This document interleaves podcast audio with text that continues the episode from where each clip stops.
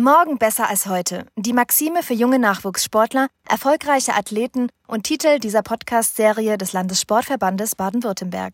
Als Dachorganisation der Sportselbstverwaltung in Baden-Württemberg ist der Landessportverband die gemeinsame Interessenvertretung von rund 3,8 Millionen Mitgliedschaften in seinen insgesamt 96 Mitgliedsorganisationen. In monatlich erscheinenden Episoden wollen wir dir die Welt des Sports näher bringen und durch zusätzliche Inhalte deinen Blick für den Sport schärfen.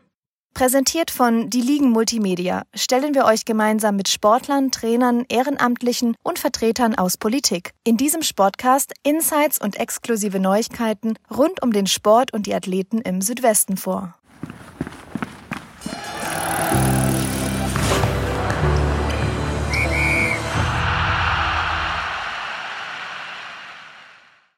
Hallo und herzlich willkommen zum Morgen besser als heute, dem Sportcast des Landessportverbandes Baden-Württemberg. Schön, dass du eingeschaltet hast. Mein Name ist Patrick Zimmermann und heute sind wir zu Gast im brandneuen Orange Campus vom Ratio Farm Ulm.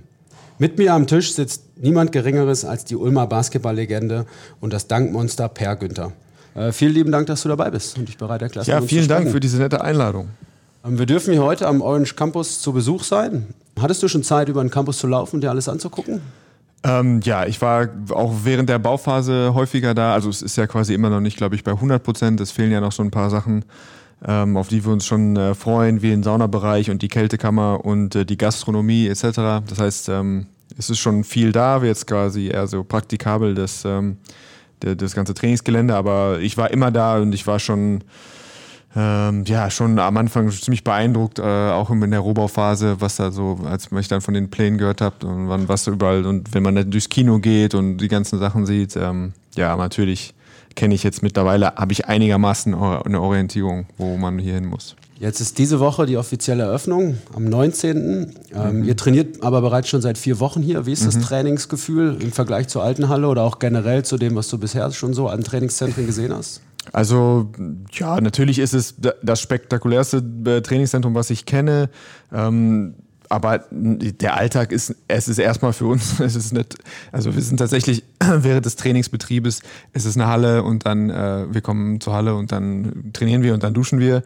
Ähm, es ist halt alles neu. Ich glaube, ähm, dieser große Mehrwert, der wird halt noch kommen, wie gesagt, wenn ich eben hier wirklich morgens ähm, hinkommen kann und dann direkt danach essen kann oder dann mich noch in den Biergarten setzen kann oder noch ein alkoholfreies Weizen trinken kann. Ähm, dann kommen natürlich noch mehr Sachen dazu. Was man aber auf jeden Fall merkt, ist, dass es ähm, dass es so ein richtiges Zentrum ist. Also vorher war das Büro war ausgelagert, das heißt, äh, das Management war natürlich nicht vor Ort, die, die jetzt die Pressestelle oder wer auch immer, ähm, das war alle, man hat diese ganzen Gesichter gar nicht so gesehen. Und jetzt hat man wirklich das Gefühl, hier ist einfach all, jeder, der mit Ratiofarm Ulm irgendwie zu tun hat, der ist jetzt hier vor Ort und dann kann man eben kurz mit, äh, mit dem Manager sprechen, mit Leibenhardt kurz sprechen oder mit den, mit sonst wem. Das ist irgendwie nochmal irgendwie, hat ein anderes, ein, strahlt irgendwie ein anderes Gefühl aus, ja. Hier sind drei Hallen nebeneinander, in denen ihr in der großen Halle trainiert und manchmal auch die Jugendlichen bzw. jungen Erwachsenen in den anderen Hallen. Wie besonders ist es auch, zu den Spielern Kontakt zu haben oder wie wichtig ist es auch gerade für junge Spieler zu euch heraufzuschauen? Ähm, das ist, glaube ich, für die nochmal. Wir, wir, haben die tatsächlich auch, wir haben uns mit den Kids auch im Rad in dem, in dem, in dem alten Trainingszentrum äh, die Klinke in die Hand gegeben oder haben deren Trainings noch angeguckt, manchmal eine Viertelstunde oder die waren nach uns dran. Also diese Berührungspunkte gab es schon vorher, die sind natürlich jetzt so ein bisschen verstärkt worden, aber ich glaube, dass es eher für die Kids was ganz Besonderes ist. Was ich, wenn du jetzt 16 bist und du trainierst in Halle 3 ähm, und du weißt aber, wie die Umkleiden hier aussehen in der, in der, für die erste Mannschaft oder wie. Ähm, wenn man dann so nah dran ist, glaube ich, das ist schon auch ein motivierender Faktor, dann, dass man vielleicht irgendwann äh, dann auch äh, ja, in der ersten Mannschaft mit dabei ist.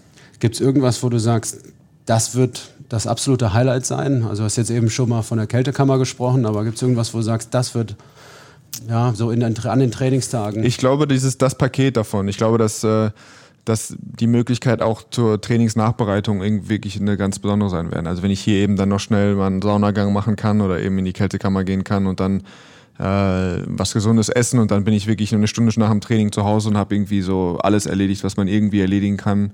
Ähm, das ist schon wirklich dann ein Highlight.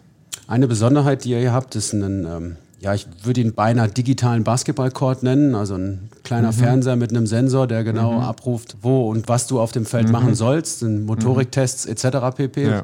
Warst du schon dran und hast schon Statistiken äh, hinterlegt? Ich weiß es nicht, ich weiß es nicht. Da bin ich noch ein bisschen skeptisch. Ich weiß, viele Leute, das ist, macht natürlich großen Eindruck. Ich glaube, dass meine Theorie ist, das ist so ein bisschen wie ein Whirlpool, wenn man sich den zu Hause anschafft. Das ist erstmal spektakulär, aber ich, wie oft die Leute, mit denen, die einen Whirlpool zu Hause haben, die sagen, sie sind einmal im Jahr drin und dann nach zwei Jahren schaffen sie ihn ab. Ich weiß es noch nicht. Ich glaube, vielleicht ist es auch, ich kann, sehe mich jetzt noch nicht mit 32, 33, dass ich dann irgendwie vorm Training meine, irgendwie äh, meine sensomotorischen Fähigkeiten da nochmal äh, feilen werde. Aber vielleicht äh, bin ich auch der, bin ich entweder der falsche Ansprechpartner oder ähm, ich werde eines Besseren belehrt. Aber bei so den ganz, ganz ausgefallenen Sachen, da ich weiß, habe gesehen, da gibt es noch Intelligenztests und äh, Sehtests und solche Sachen. Ich glaube, da gehe ich lieber einfach in die Halle und werfe noch 100 Wurf Dreier extra. Aber ähm, wie gesagt, vielleicht ähm, werde ich da noch überzeugt. Wir sind gespannt und werden uns die Info mhm. liefern lassen. Ähm, ich würde ein bisschen umschwenken zum Basketball selber. Vom 6.6. bis zum 28.6. wurde die angefangene Basketballsaison in München zu Ende gespielt. Ähm, wie waren so deine Eindrücke der sogenannten Bubble? Kannst du uns da ein bisschen abholen?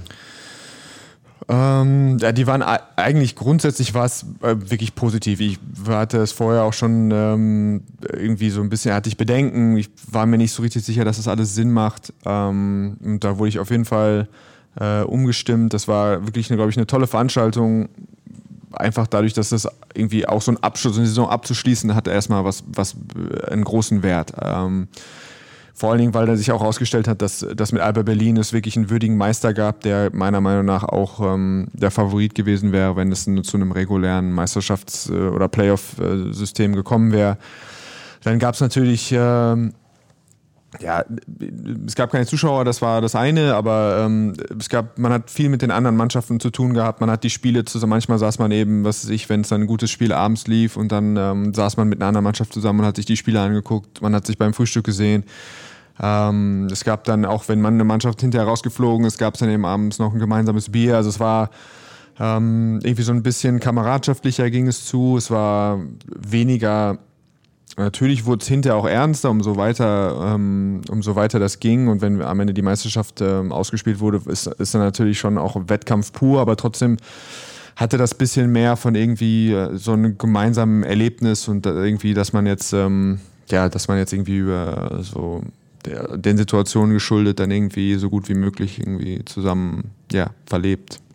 Ihr wart fast komplett von der Außenwelt abgeschlossen, wenn man mal ja Fernsehen mhm. und Mobilfunk äh, außen vor nimmt, beziehungsweise Internet. Du hast jetzt schon gesagt, ihr habt ein bisschen im Fernsehen zusammengeschaut, wenn andere Spiele mhm. liefen, aber wie, wie muss ich mir vorstellen, 24-7 mit den Kollegen dann da mir die Zeit zu verschlagen? Ah, das ist, glaube ich, das ist gar nicht gar keine so.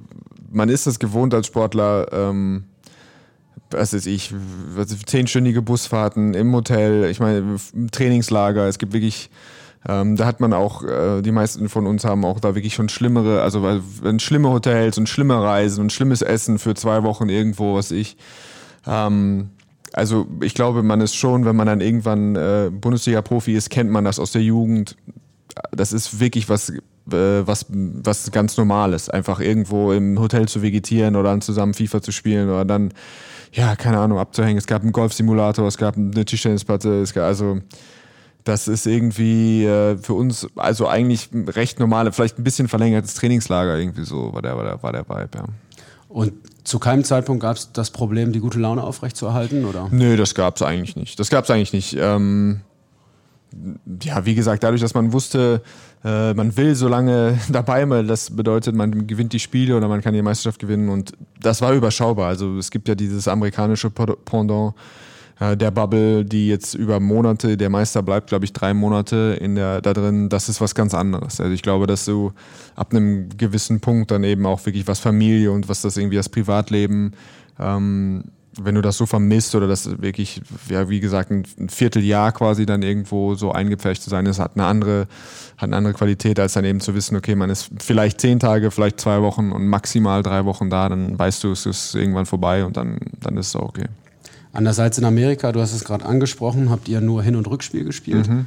Ähm, wie hat dir das gefallen, so vom, vom Aufbau, die Herangehensweise da dran? Ist das eine große Umstellung gewesen für euch? Das ist keine große Umstellung. Ich finde das, äh, was ich total schade fand äh, bei dem Modus, ist einfach, dass äh, dem Hinspiel die Spannung verloren geht. Es ist de facto einfach egal quasi, ob du mit drei verlierst oder mit einem gewinnst. Also es ist nicht egal, es sind vier Punkte. Aber es ist nicht dieses in den Playoff, in den Playoff-Serie ist das Besondere eben, dass es, äh, ja, dass man quasi bis drei spielt und äh, wenn man ganz knapp verliert, hat das eine riesige Auswirkung auf die Serie. Und das ist eben leider in dem, es ist halt, es war quasi eher ein, ein 80-minütiges Spiel anstatt äh, einer Serie. Und das war dann im, äh, ja, das war dann so ein bisschen schade, einfach weil normalerweise bei den ersten Spielen, was ich meine, ist ein hinten, wir haben Ludwigsburg haben wir unentschieden gespielt, das erste Spiel. Und das macht den Basketball natürlich normalerweise auch aus, eben was am Ende passiert. Und ja, da war in der ersten Runde dann halt einfach, ja, hätte man auch austribbeln können oder man wartet eben und wirft, ob man jetzt, unentschieden oder mit einem verliert, das war dann irgendwie egal. Und das ist dann bei zwei Spielen, wenn von zwei Spielen bei einer so ein bisschen die Spannung wegfällt, das ist, glaube ich, nicht ideal gewesen, aber auch da ähm, ja, eine, eine Best of 3 Serie, Best of 3 Serie wäre dann halt wieder, was ich wahrscheinlich eine ganze Woche länger. Also ich kann natürlich verstehen, warum die Veranstalter das, ich glaube auch die würden auch selber nicht behaupten, dass das der ideale ähm, Modus ist, aber ja, das war so ein bisschen schade. Glaubst du trotzdem, dass so eine Art ja, Playoff-Zusammenstauchung, ähnlich wie das bei Europameisterschaften ist, ein Konzept oder ein Modell für die Zukunft sein kann? Mm, glaube ich nicht. Ich glaube, dass äh, Fernsehen und alle anderen Ticketverkäufer natürlich interessiert sind, dass es mehr, eher mehr Spiele gibt als eher weniger Spiele. Und ich glaube auch, dass, ähm, dass im Basketball, wenn du neun Monate gespielt hast, äh, natürlich ist es so, umso länger die Serie, umso wahrscheinlicher, dass die bessere Mannschaft gewinnt. Und ich glaube, mit, äh, mit, dem, mit Best of Five ist, ist es so, dass es noch zu einer Überraschung kommen kann, aber sich eigentlich doch die bessere Mannschaft durchsetzt. Und das ist, glaube ich, so ein super, äh, eine super Balance. Die Best of Sieben Serie wäre Quatsch bei, äh, bei uns, aber auch nur Hin- und Rückspiel. Da kann dann in einem Spiel äh, gibt es zu viele Möglichkeiten, dass da auch mal eine Mann, die schlechtere Mannschaft wirklich zu viel, was ich zu viele Dreier trifft oder sonst irgendwas passiert. Von daher finde ich das schon äh, eigentlich am fairsten in der Best of Five für mich persönlich. Du hast jetzt eben schon mal angesprochen, dass ihr ohne Zuschauer gespielt habt. Ähm, sicherlich geht der Heimvorteil da verloren bei mhm. dem einen oder anderen Team. Ähm, wie sehr ist es trotzdem relevant, dass Zuschauer da sind für dich auch persönlich? Ähm, das war jetzt, in, das hat sich jetzt verschoben. In München war es tatsächlich so, dass wir da dadurch, dass das Gefühl war, okay, das müssen wir jetzt eben einmal kurz durchziehen und dann äh, es nächstes Jahr, gibt es mehr oder weniger vielleicht eine normale Basketball-Saison, war das kein nur großer Faktor für mich. Ähm, jetzt ist es so, dass ja, die Saisons, die ich noch spielen werde, die kann man mittlerweile auch wahrscheinlich nicht mehr erreichen. Äh, da reichen nur noch ein, zwei Finger, wie viele äh, zum Abzählen. Ähm, die Vorstellung für mich, dass es jetzt, wenn es jetzt meine letzte Saison wäre, die ohne Fans oder mit tausend Leuten in der, in der, in der Arena ähm, stattfinden würde, das wäre ähm, schon irgendwie eine große Enttäuschung für mich. Ähm, der Standort Ulm lebt davon, dass, ähm, dass normalerweise immer einer der schönsten Momente in der Vorbereitung wenn schon ein Testspiel ist und auf einmal sind schon zweieinhalb oder dreitausend Leute da und die, und die Jungs der, können es gar nicht fassen und äh, sind da nicht darauf vorbereitet und man freut sich auf den Moment, wenn die Arena das erste Mal ganz voll ist und äh, man sieht die Gesichter von den neuen Mitspielern, die, äh, die das genießen oder die das, ähm, die dann eben überrascht sind oder diese von der neuen Stimmung eben so mitgenommen werden und ähm, ja, dass das dann vielleicht irgendwie nicht, nicht Teil von der Saison dieses Jahr ist, ist schon, schon sehr, sehr schade. Ja, das glaube ich. Ähm, Marcel Gottsch hat in einem unserer Folgen von demselben ja, Gefühl berichtet, mhm. ähm, weil ihm so ein bisschen das Abschiedsspiel ja. ja nicht genommen wurde, aber es ähm, trotzdem irgendwie unglücklich war. Und äh, es ist ja so ähnlich, wie du es auch beschreibst, mhm. dass es einfach echt schade ist, wenn, wenn dieses Gefühl und der Vibe einfach gar nicht aufkommen. Wir hoffen das Beste für diese Situation an genau. sich. Ähm, in den 17 Tagen, in denen ihr dort in München wart, habt ihr acht Spiele absolviert. Wie kam das so von der Belastung an bei euch? Hast du gemerkt, dass es mehr war oder hast du gesagt, nee, ist schon auch wie ein normaler? Nee, das merkt man schon. Ich glaube, ähm, das ist natürlich dann auch wieder so ein bisschen mannschaftsspezifisch. Wir hatten eine Mannschaft, wo wir eigentlich keinen dabei hatten, der jetzt 30, 35 Minuten gehen muss. Äh, da ist es natürlich nochmal ein anderer Faktor, einfach auch man taktisch, ähm, da gewinnt, oder das ist natürlich ein Vorteil für die Mannschaften, die noch tiefer besetzt sind, aber man hat das schon gemerkt. Ähm, ich glaube auch, es war auffällig im Turnier, dass, dass es immer wieder ganz hohe Niederlagen gab. Also dass es quasi auch, glaube ich, auch Teil der Belastung war, dass du gesagt hast, okay, wenn du das Spiel jetzt verlierst, dann dann haben die Leute, haben viele Teams auch mal das Seil losgelassen und dann wurde es halt hinten raus richtig hässlich, einfach weil, wenn du weißt, du spielst zwei Tage später wieder, wie gut, dann, ähm, dann sparst du dir vielleicht jetzt den großen Versuch, jetzt von, von 20 tief auf nochmal irgendwie anzugreifen. Äh, aber ja, doch, ähm, jeden zweiten, ja, ich meine, für manche junge, junge Kerle macht das, ist es vielleicht so angenehm, weil du dann nicht trainierst, sondern du spielst nur, aber ähm, doch, du merkst es schon hinten raus, wird schon, wird schon anstrengend.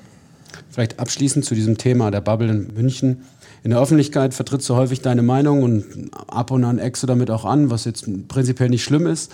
Ähm, Im Vorfeld des Turniers hast du deutlich gemacht, dass du dafür einstehst, dass wir gegen Rassismus auch auf die Straße gehen. Mhm.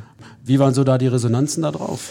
Ach, die waren eigentlich positiv. Ich, äh, ich habe mich da, also quasi natürlich hätte es dann vielleicht ein Problem äh, mit der Liga gegeben, aber ich habe auch nach wie vor ein gutes Verhältnis zur Liga. Ähm, man kann auch, äh, es gibt auch ja, den, die Möglichkeit, wenn die Liga eine Entscheidung für sich selber trifft, ähm, glaube ich, kann man sich auch immer noch in die Augen gucken und sagen, okay, ich halte mich trotzdem nicht an die Regel, wenn du mit den Konsequenzen dann eben lebst. Aber das war so eine besondere, besondere Situation. Ähm, ja, dass ich das äh, irgendwie wichtig fand, dass, ähm, ja, dass wenn jemand äh, sich positionieren möchte, dass er das, dass er das tut oder dass er weiß zumindest, dass, ähm, dass das von Spielerseite von einer großen, von einer großen äh, Allgemeinheit getragen wird. Ähm, naja, aber da, das, das hat sich ja dann auch wieder alles relativiert. Ich glaube, die Liga ist auch nicht nachher nicht glücklich, wie das gelaufen ist.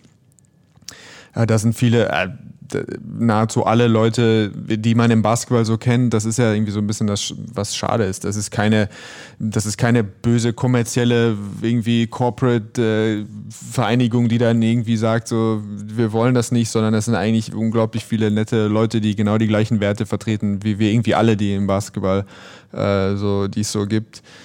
Äh, von daher war das eher jetzt irgendwie im Nachhinein irgendwie so eine verpasste Chance, aber ich glaube nicht, dass das jetzt irgendwie eine große, eine große Form der Revolte war.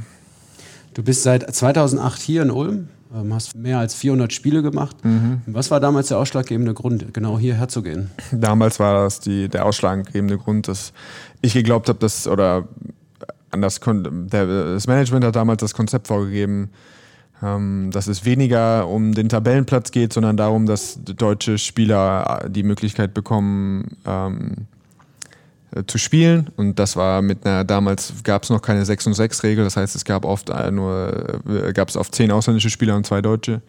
Die Nationalmannschaft hatte ähm, da schon nicht mehr so großen Erfolg. Also es war so deutlich abzusehen, dass du in der Spitze hat, es gab ein paar überragende Spieler in Deutschland, aber es gab keine breite Masse. Also es gab also quasi das dass ein normal talentierter deutscher Spieler sich irgendwann wirklich in der, in der Bundesliga etablieren würde, das gab es nicht. Und deswegen, glaube ich, waren damals die Entscheidungen, wo gehst du hin, äh, als junger Kerl ganz, ganz, ganz, ganz wichtig. Und es gab da quasi irgendwie zwei Modelle. Es gab das Modell, man ist zu, als, zu einem großen Verein gegangen und hat versucht, äh, da erstmal ein paar mehr Euros zu verdienen oder da irgendwie schon sich irgendwie auf ganz großer Bühne durchzusetzen. Oder es gab irgendwie das Modell, man geht zu einem ganz kleinen Verein, wo es weniger Geld gibt und vielleicht weniger Qualität in der Konkurrenz und dann aber doch die Möglichkeit zu spielen. Und äh, ich habe mich für das zweite Modell entschieden. Mit 32 Jahren und einer mhm. eigenen Familie, du bist verheiratet, hast zwei Kinder, geht es jetzt langsam Richtung Karriereende, du hast es gerade schon angedeutet. Mhm. Ähm, Gibt es schon einen Plan für die Karriere nach der Karriere? Ach ja, es gibt natürlich Überlegungen. Konkreten Plan gibt es auf jeden Fall nicht. Ich habe äh, in Windeseile in neun Jahren mein Studium fertig gemacht. Ähm, und ja, deswegen fühle ich mich auch irgendwie so mehr oder weniger ganz gut vorbereitet, wenn es in welche Richtung auch immer. Es ist natürlich die, die grundsätzliche Frage ist ja immer die, die äh, man war so, ich war so äh, mit Basketball involviert, seit ich, was ich, seit ich 14 bin. Ähm, dann gab es natürlich oft die Vorstellung, okay, ich würde irgendwann mal gerne was ganz, ganz anderes machen und nicht nur mein ganzes Leben mit Basketball irgendwie verbracht zu haben. Auf der anderen Seite ist es natürlich auch klar, dass äh, du nie wieder in irgendeinem Feld wahrscheinlich so viel Expertise haben wirst ähm, wie im Basketball. Das heißt, das ist so die, die grobe Richtung, wie man das irgendwie, wie man das anstellen kann. Ich weiß, dass ich Trainer werde ich auf jeden Fall nicht werden. Ähm, und dann muss ich mal gucken, aber äh, ja, ich hoffe, dass ich, oder ich, ich werde in der Lage sein, mir ein, zwei Jahre Orientierungsphase zu, ähm, zu gönnen und ähm, dann bin ich mir sicher, dass werde ich irgendwie was finden, was mir Spaß macht und was ich, äh, was ich tun werde, werden wollen werde. Also wir machen uns da gar keine Sorgen. Mhm. Ähm, du bist trotz deiner 1,84 trotzdem ganz groß auf dem Court. Mhm. Hast in den letzten Jahren fünfmal den äh, Pascal Roller Award bekommen. Das ist, mhm. korrigiere mich, der Most Likeable Player mhm. Award. ähm, wie viel bedeutet dir auch das, dass du sowohl bei den Fans als auch bei anderen, anderen Mannschaften oder auch Spielern einfach ja, von denen gewertschätzt wird? Ähm, ich fand das immer schön. Ich, man hat, äh, glaube ich, als jung, gerade als Jüngerer, jetzt ist das weniger der Fall. Äh, in meinen früheren Jahren war es mir natürlich auch, wollte ich immer, hatte ich das Bedürfnis, mich auch als Person irgendwie auf irgendeine Weise zu präsentieren. Oder ich wollte dann eben zeigen, dass ich auch lustig bin oder dass ich auch ähm, was weiß oder was auch immer. So, das ist halt, wenn du so, wenn du so extrem dich über Basketball wahrnimmst, dann ist es irgendwie auch schön, wenn du, wenn du Anerkennung auf einem anderen Feld äh, oder in einem anderen Bereich des Lebens irgendwie mal erfährst. Und ähm, da war ich auch sehr aktiv, irgendwie auf Social Media und wollte mich irgendwie so präsentieren. Ähm, dann natürlich ist das schön. Irgendwie, wenn, ja, wenn dann Leute sagen, äh, der ist ein netter Kerl, aber am Ende des Tages äh, ja, verschiebt sich das, das App dann irgendwann, glaube ich, so ein bisschen ab. Und ich glaube, dass diese fünfmal, diese fünf Titel auch irgendwann so ein bisschen so ein, äh, ein Running Gag einfach waren. Äh, den, einen Spaß, den sich unsere Fans erlaubt haben. Aber ähm, nee, ich, ich habe immer, mir war es immer wichtig, dass ich ein gutes Verhältnis habe zu meinen Mitspielern. Ich genieße das auch, äh, einen respektvollen oder einen freundschaftlichen Umgang mit, äh, mit anderen Spielern, die schon lange in der Liga sind. Also sei das ein Paulding oder sonst irgendwelche Leute, Gesichter, die ich schon lange kenne. Wenn man, ich finde das schön, wenn das, äh, wenn man dann auch mal flachsen kann auf dem Feld oder irgendwie ein, zwei Bemerkungen vorm Spiel machen kann und so. Und ja, das ist für mich irgendwie eine schönere Sache als das, dieses martialische oder dieses immer Gladiatoren-Dasein. Ne? Ja, es gibt den Gag des Dunkings, äh, der ja mhm. seit einigen Jahren kursiert und, und, der auch immer wieder gerne aufgenommen wird. An mhm. der Stelle zeigst du das, aber ich glaube ich auch ganz deutlich, dass du immer für den Spaß zu haben bist. Mhm. Neben dem bist du aber auch jemand, der den Status in der Gesellschaft weiß. Du sagst von dir, du bist sehr privilegiert an mhm. gewissen Stellen und bist ja auch nicht zu schade, dich mal nur in Schürze äh, beim Sponsorenevent herzugeben, um, um das Dessert zu verteilen. Wie wichtig ist dir das auch, Dinge der Gesellschaft zurückzugeben? Ähm, ich glaube, dass das sehr wichtig ist. Ich glaube, dass es, ähm, ich wünschte von, ich wünschte, ich hätte, würde manchmal mehr machen. Ich glaube, jetzt gerade dadurch, dass ich selber Kinder habe, ähm, führt das dazu, dass man wieder so ein bisschen äh, sich so auf sein eigenen äh, direktes Umfeld konzentriert und dann so ein bisschen den Blick äh, ja, für das Außenrum so ein bisschen verliert. Ähm, ich glaube, dass das aber irgendwie so natürlich ist und das wird sich auch wieder lösen äh, oder wieder verschieben. Ich glaube schon, dass, dass ich an mich selber den Anspruch habe, auch ähm, ja, äh, entweder irgendwie so ein bisschen karitativ zu arbeiten, humanistisch äh, unterwegs zu sein. Äh, ja, umso mehr Leute das machen, umso besser. Und äh, ja, wenn wir das, wenn wir quasi in Anführungszeichen als Sportler das nicht machen, auch wenn ich das niemandem äh, übel nehme, wenn er sagt, er will seine Ruhe haben und will, kümmert sich nur um seine Familie oder um sich selber, ähm, das ist auch okay. Aber ja, äh, es ist tatsächlich so, wir haben die Möglichkeit, ähm, Leute zu erfreuen, gerade junge Menschen zu erfreuen oder äh, da so ein bisschen Vorbildrolle auch man zum Teil einzunehmen. Und äh, ja, wenn wir dann noch in der finanziellen Situation sind oder wo, wir, wo man helfen kann oder wo man so ein bisschen was machen kann, ähm, dann ist es, ja, wieso sollte man das dann nicht versuchen? Ja, das ehrt dich sehr und kann man nur zu gratulieren zu so einer Einstellung. ja, du hast es jetzt eben auch schon mal angedeutet, das Wirtschaftspsychologiestudium mhm, ist fertig. Ja. Unglücklicherweise konntest du in der Phase, in der du es beendet hast, nicht so richtig feiern. Ja, das stimmt. Ähm, wir haben äh, in einem anderen Podcast gehört, dass es nicht so richtig dazu kam. Ja. Ähm, umso eher die Frage, bist du mittlerweile dazu gekommen? Ähm, tatsächlich gab es ein zwei, ein, zwei Feiern. Mein, also das ist dann auch durch das zweite Kind, was direkt dann da in der Nähe war. Also ich glaube, ich habe abgegeben, wie gesagt, ähm, für die, die diesen anderen Podcast nicht äh, gehört haben, ich habe äh, an einem Freitag, ich glaube Ende März, meine Bachelorarbeit eingereicht und das war, dieser Freitag war der letzte Kita-Tag meines äh, zweijährigen Sohnes zwei Wochen später danach ist mein, ist mein nächster Sohn geboren. Das heißt, da war dann auch nichts. Und ich habe immer gesagt, ich will einfach nur eine Woche oder zumindest einen Tag, wo ich morgens aufstehe und der Kleine ist in der Kita und ich kann einfach machen, was ich will. Und Trainingsbeginn war am 22.08. und Kita hat aufgemacht wieder am 23.08. Also es ist noch nicht so richtig dazu gekommen, aber ich habe den Glauben nicht aufgegeben von, also aktuell ist es tatsächlich so, dass wir einfach alles auf den nächsten Sommer schieben und sagen, da holen wir alles nach, was äh, jetzt auch durch die Umstände 2020 so äh, verloren gegangen sind. Und vielleicht kann ich da auch als Argument für meine, meine Frau nochmal die Bachelorarbeit äh, anbringen, dass ich da auch nochmal vielleicht ein, zwei Tage extra kriege. Ah, das, das muss drin sein, das ja. gehört, gehört dazu. Ähm, wir haben eine Frage aus unserer Community bekommen, wo es auch so ein bisschen in die Richtung geht. Und zwar, wie sehr du auf deine Ernährung achtest und wie sehr mhm. das auch bei dir eine Rolle spielt. Und ob es sogar so weit reicht, dass du sagst, ja, wir, wir sind komplett auf einem sehr veganen mhm. Weg oder ähm, wir finden da einen Mittelweg. Wie ist es bei euch? Ähm, bei mir ist es so, dass ich tatsächlich das, äh, ich glaube, man muss sich einfach so ein bisschen, oder auf der Reise als, als Sportler, als Berufssportler lernt man, es ist wichtig, dass man auch so ein bisschen lernt zu reflektieren oder zu, zu seinen sich einen Körper kennenzulernen. Und bei mir war es recht früh so, ähm, dass ich auf meine Ernährung achten musste, einfach weil ähm, Ausdauer, Fitness, äh, so, das sind immer Sachen. Ich muss wirklich mich darum kümmern. Das ist nicht was, was ich äh, in die Wiege gelegt habe, ähm, bekommen habe. Und äh, bisschen man viel einfach auf Zucker reduzieren, also von, das sind die üblichen Schritte, wenn du dann 23, 24 bist, dann, was du allein an Getränken dann eben reduzieren kannst, ist extrem und dann auch meine Ernährung. Was, was das Thema Fleisch angeht, ist, ähm, ich habe auch immer mal wieder fleischlose Monate gemacht.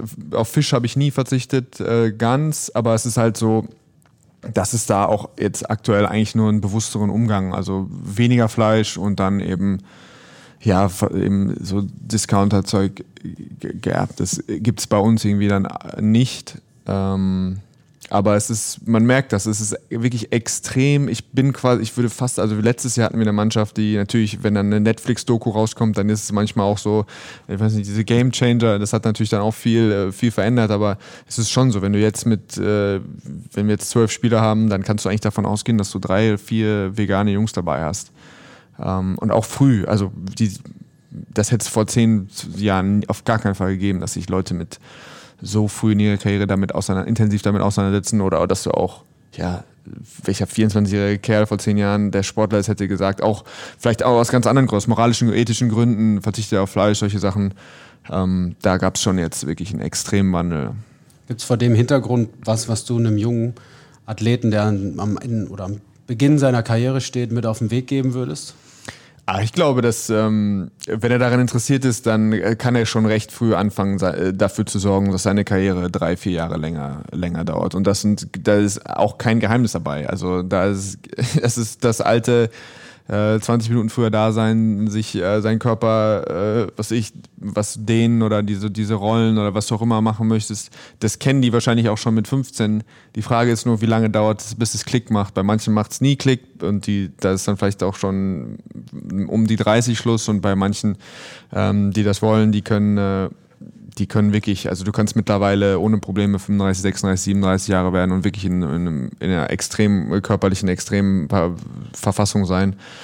Da musst du dir einfach überlegen, ob dir das, ob dir die, die Mehrarbeit das, das wert ist. Ähm, aber ja, auch aus äh, ökonomischer Sicht äh, sechs Jahre mehr, sechs Jahre Verträge mehr, ähm, die können für dich einen Unterschied machen, wie, was deinen weiteren Lebenswandel für die nächsten 20, 30 Jahre eben angeht. Von daher kann ich das nur empfehlen. Klar, absolut. Zu guter Letzt gibt es eine Playlist, die wir ähm, auffüllen mhm. mit den Liedern unserer Gäste. Oha.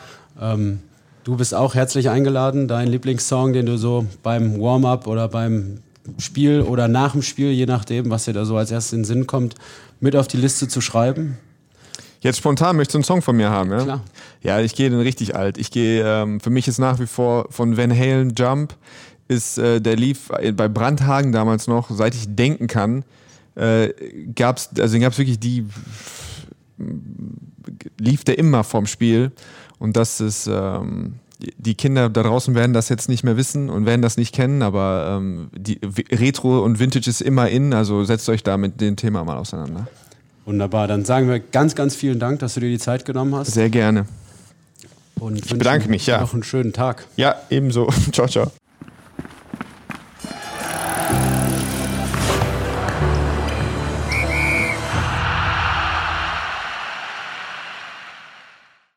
Herzlichen Dank, dass du wieder dabei warst und uns zugehört hast. Mein Name ist Patrick Zimmermann und das war Morgen besser als heute, der Sportcast über den Sport in Baden-Württemberg. Präsentiert von unserem Partner, die Ligen Multimedia, der Medienagentur. Solltest du weitere Informationen über Per Günther, den Orange Campus oder die Basketball-Bundesliga suchen, findest du diese auf unserem Instagram-Kanal oder in den Shownotes zu dieser Sendung unter www.lsvbw.de slash podcast 13. 13 wie immer als Zahl. Werde ein Teil von uns, bewerte den Podcast oder abonniere uns gerne in den Podcast-Portalen deiner Wahl. Wir würden uns freuen, wenn dir die Folge gefallen hat und du uns an deine Freunde, Familie und Bekannte weiterempfehlen magst. Bis zum nächsten Mal, wenn es wieder heißt, morgen besser als heute.